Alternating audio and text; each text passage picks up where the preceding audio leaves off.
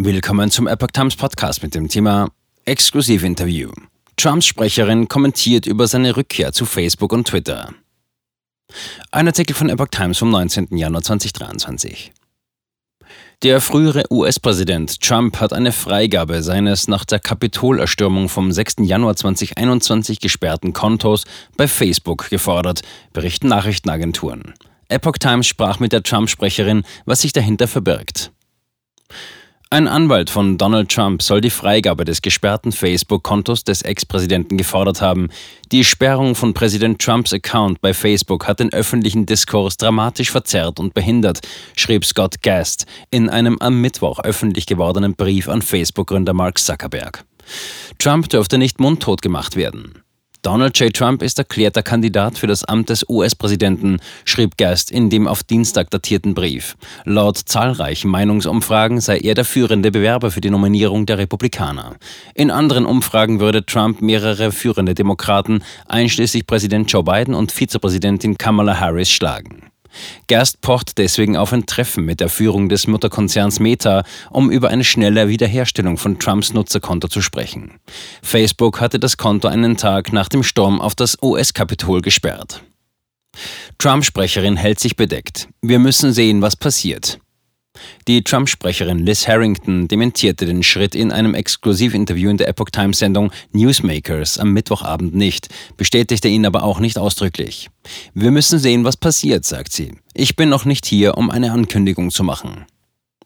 Allerdings verwies Harrington auf die in der Verfassung garantierte Meinungsfreiheit.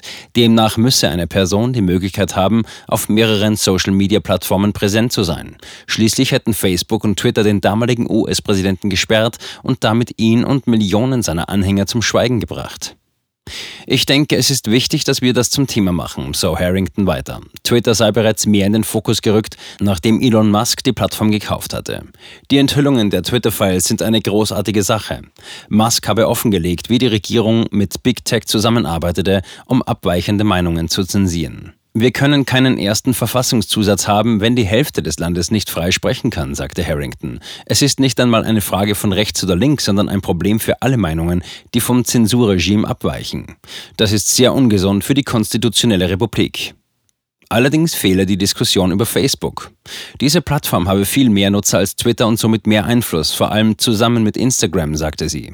Auch YouTube, das Google gehört, würde die gleiche illegale Zensur wie die anderen Tech-Unternehmen betreiben. Es ist also sehr wichtig, dass wir diese Plattform befreien, wenn wir ein freies Land haben wollen. Truth Social soll wie bisher weiterlaufen. Wir wissen, dass Truth Social unglaublich gut läuft, sagte Harrington und bezog sich dabei auf Trumps eigene Social-Media-Plattform, die im Februar 2022 gestartet wurde.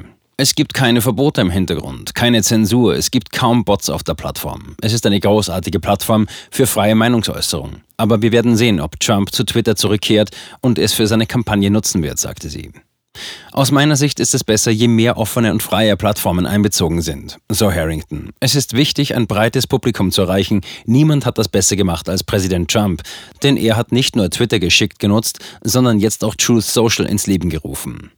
Und Truth Social sei wirklich ein großer Erfolg und eine wichtige Plattform gewesen, um mehr Stimmen einzubeziehen. Das werde auch künftig so weiterlaufen. Entscheidung könnte bald fallen.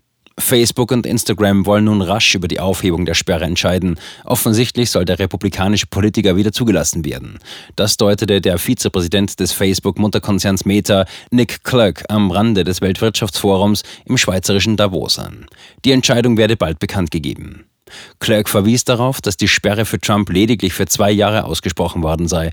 Der Internetkonzern hatte Trump nach seinen Meinungsäußerungen zum Sturm auf das US-Kapitol am 6. Januar 2021 und der anschließenden Debatte über die Rolle des abgewählten Präsidenten bei dem Aufruhr suspendiert.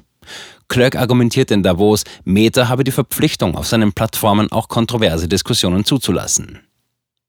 Demokraten baten um Verlängerung der Sperre. Ursprünglich hatte der Silicon Valley-Konzern die Entscheidung schon für den 7. Januar angekündigt. Vertreter der US-Demokraten hatten Meta jedoch im Januar ausdrücklich um eine Verlängerung der Sperre für Trump gebeten. Dieser verbreite weiter demokratieschädliche Positionen, argumentierten sie. Twitter hatte Trump bereits im November wieder zugelassen, nachdem der US-Milliardär Elon Musk das soziale Netzwerk übernommen hatte. Trump blieb allerdings der von ihm selbst gegründeten Plattform Truth Social treu. Dort hat er rund 4,6 Millionen Follower. Allerdings erreicht Trump über Truth Social bislang nicht eine so breite Öffentlichkeit wie einst über Twitter.